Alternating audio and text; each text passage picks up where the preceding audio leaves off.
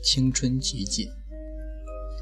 安妮的新继母霍布金太太是一位慈祥孤独的女人，她守寡多年，和独生女儿一直住在奇鱼角一间的小房子里。婚后不久，孩子刚刚出生，丈夫就去世了，她含辛茹苦，独自挑起了抚养女儿的重担，盼望女儿快快长大。母女俩相依为命，女儿成了她的精神支柱，生活的依托。女儿十七岁时长得亭亭玉立，然而人世无常，突然生了一场疾病去世了。多么年轻，多么快乐的豆蔻年华，疾病如同风来花谢，使母女无法再相聚。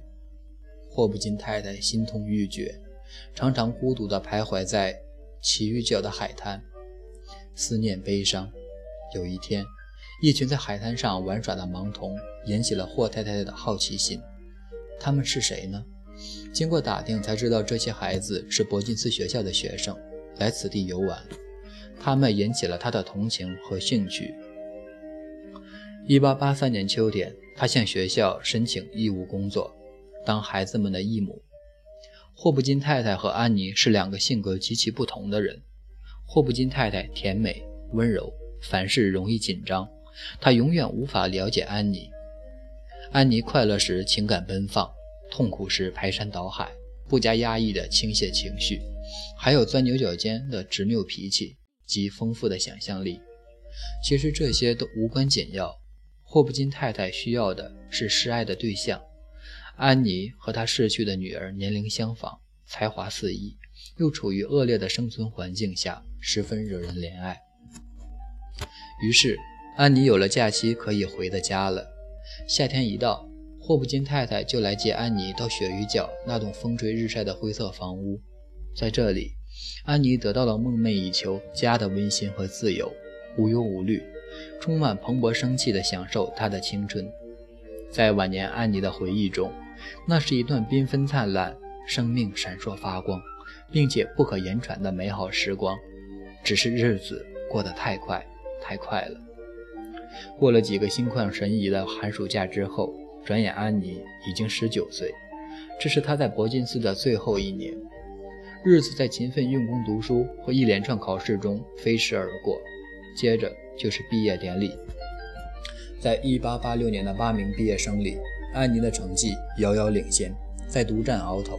大家公推安妮在毕业典礼上代表全体毕业生致辞。毕业典礼那一天清晨一起床，安妮的心就咚咚急跳。匆匆忙忙吃完早餐，她奔回房间，看到一件崭新的高雅亮丽的礼服挂在衣橱上。这是她的长礼服，全世界最美丽的衣裳。霍布金太太急急忙忙地走进房间。看到安妮高兴的红彤彤的小脸，微笑着说道：“快穿衣服吧，安妮，待会儿还得卷头发，还要花许多时间呢。”安妮从衣架上取下衣服，紧紧抱在怀中，百感交集。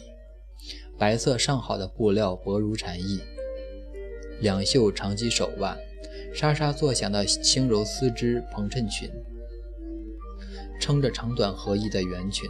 袖口和裙裾镶了三圈蕾丝花边，三圈豪华雅丽的花边。这一袭礼服是霍普金太太为安妮的毕业典礼亲手缝制的，真真爱心，献献关怀。想到这些，安妮心情愉悦，不由自主地踏着幼年时依稀记忆的轻快舞步，拖地的白色衣裳像浪花一样起伏。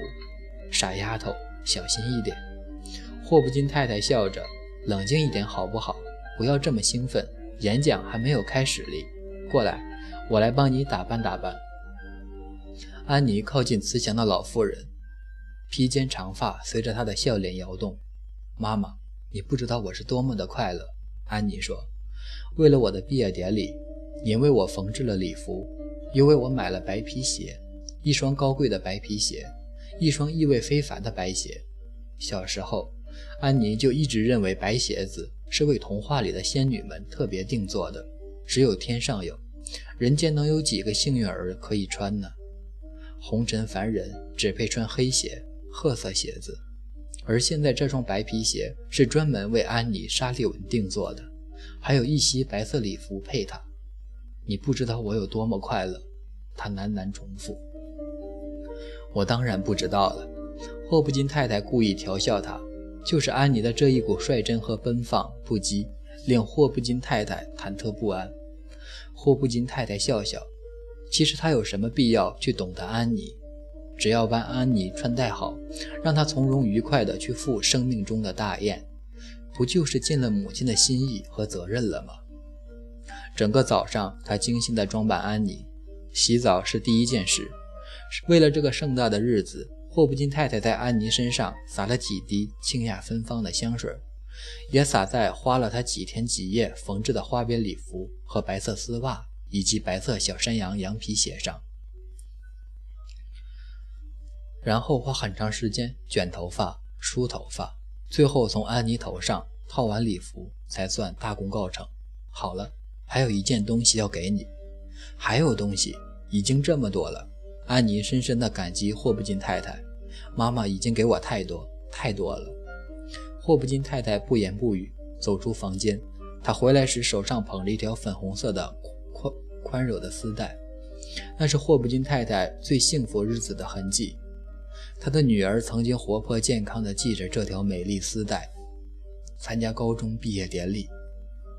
还是您留着吧，安妮脱口而出。她知道霍布金太太珍藏丝带，常常怀念着女儿。霍布金太太默默地用丝带系住安妮纤纤细腰，仔细端详着说：“多可爱！”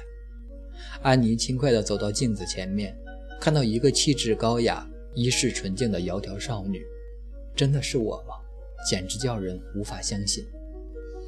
霍布金太太提醒说：“该走了。”他们走过波士顿街道，到达毕业典礼会场——德雷蒙教堂，伯金斯盲人学校，由山姆·郝博士和他的朋友始建于1832年。当时的盲人们无法接受教育，多半沦为乞丐、流浪汉，或成为拖累家人的残废。社会摒弃他们，他们也自暴自弃。郝博士立下志愿，要教育他们，使他们能够参与正常健康的社会生活。自从郝博士成功的教育盲、聋、哑的罗拉后，声誉远扬，名震全国。从此，各界社会名流争相支援，赞助伯金斯盲人学校，使他历久不衰。因此，每每遇到学校毕业典礼，波士顿的重要人士们都要在百忙之中赶来参加。安妮看到人潮人潮挤满了会场，座无虚席，倒抽了一口气。她没有料想到竟有这么多来宾。她一直以为只要向几位老朋友和爱护她、教导她的师长们聊表谢意就够了。她愣住了，脑袋里一片空白。本来背得烂熟的演讲词，竟然一个字也想不起来。贵宾席设了在设在高了几个台阶的讲台上，中间有一位空位留给毕业生代表。霍普金太太带着哆嗦发抖的安妮走向讲台。妈妈，我好害怕。安妮的牙齿上下咯咯打颤。没有什么好害怕的，我连演讲词都想不起来了。不用怕，船到桥头自然直。我已经忘得光光了。安妮绝望地摇头。他们走到台阶，看到莫老师站在那儿。他看着安妮。安妮，祝福你，我们都以你为荣。莫老师将粉红色的玫瑰花别在安妮胸前，安妮微笑着谢过了恩师。安纳诺斯先生也在那儿，他伸出手挽着安妮走向台上。安妮走向人生的新舞台，在来宾热切的注视下，安纳诺斯校长挽着安妮走向讲台中央为她保留的贵宾席上。虽然他们曾经预演过，但安妮依然紧张的全身僵硬，好像校长要拖她上断头台。安妮已经无路可逃，但她还是想不起来演讲词，怎么办呢？真是丢脸！人们会交头接耳。诺，他不就是慈善机构出来的贫寒学生，见不了大场面。哦，不，绝对不能让人贻笑大方。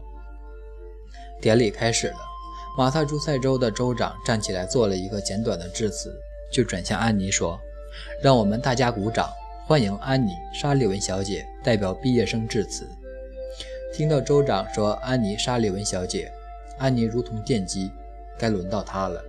她站了起来，向前迈了一步，可是好像被钉在椅子上，抖得站不起来。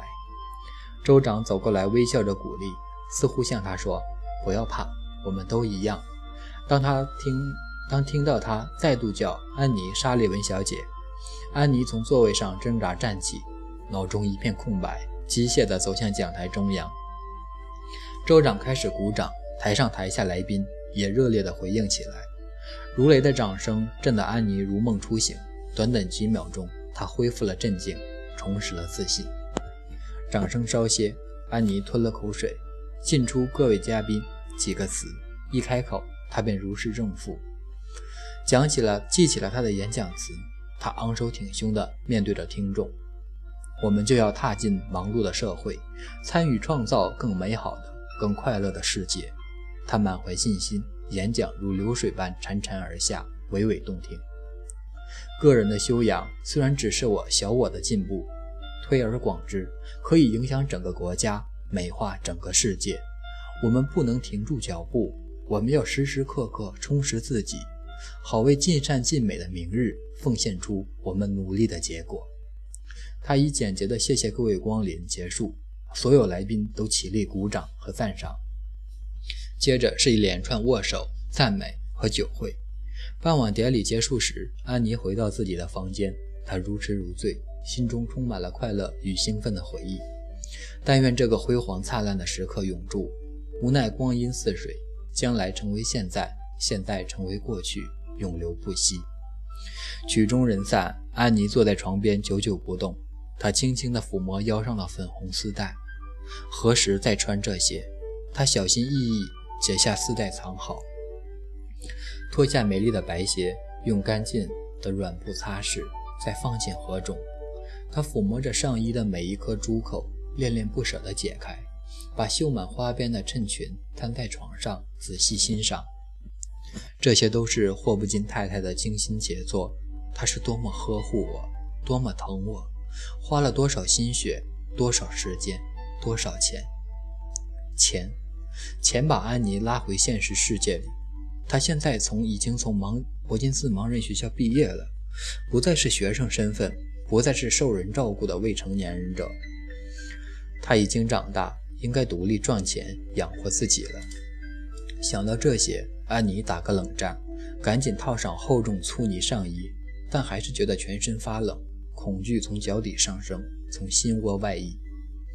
面对现实，他认真考虑自己的处境。几个月以来，他也曾经想过这些现实问题，但人的惰性使他一拖再拖，不愿面对，直到无无法避免。此刻，他已经二十岁了，没有特殊谋生技能，没有很高的教育程度，一个半盲的女孩，又能担当些什么样的职务呢？安妮垂头丧气，摇摇头，自我安慰：天无绝人之路。何必先自寻烦恼？他不是全盲，可以读一点、写一点，还可以自己行动自如。虽说半盲，但是老天慈悲，还是赐予了视力。目前最急迫的是要找一份工作来养活自己，否则，久久积压在安妮潜意识里的恐惧突然溃堤泄洪，她痛哭起来：“我不要回那里去，我不要回那里去。”晚餐铃响。他心灰意冷地走向餐厅，德士堡的阴影一直困扰着他。在餐厅门前，他打起精神，强颜欢笑。朋友们祝福他，他怎么忍心叫他们失望，为他的前途发愁呢？毕业后，安妮和霍布金太太一起回回雪姨角过暑假。她的日子不再像往日那样无忧无虑了。想到将来前途茫茫，她一筹莫展。秋天一到。霍布金太太又得回伯金斯当义工，伯金斯已无法收容安妮，该怎么办呢？安妮心中溜过几个念头：她可以在波士顿的大饭店找个洗碗的工作，她的手灵巧得很，况且洗碗不需要太高的教育程度。但是餐厅只请男工洗碗，他长叹了一声。或许他可以做卖书的生意，挨家挨户去卖书，也罢。他试着说服自己。一家家去散播文字的种子，也去接触不同形态的人们，不也是一件高尚而有趣的工作吗？可是想到那些汪汪狂吠的狗，砰的一声关门，让你吃一鼻子灰的人们，倾盆的大雨，还有卖不掉的书、赚不到钱的日子，又该怎么办？到了八月底，眼看暑假即将结束，安妮天天烦恼的坐立不安。一天，她收到伯金斯校长阿纳诺斯先生的来信：“亲爱的安妮，别来无恙。寄上凯勒先生的来信，请仔细看一看。凯勒先生为他又聋又哑又忙的小女儿寻求一位女家庭教师，你有兴趣应征吗？请来信告诉我。请代问霍普金太太好，祝快乐。”你的朋友安娜诺斯。